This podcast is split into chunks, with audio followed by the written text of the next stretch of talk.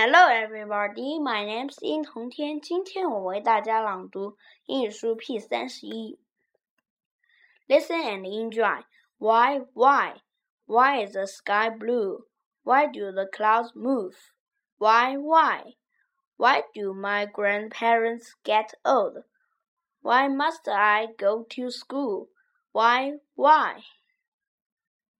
Why do you always get up early, Mom? Why do you always work later? Late, Dad? Why, why?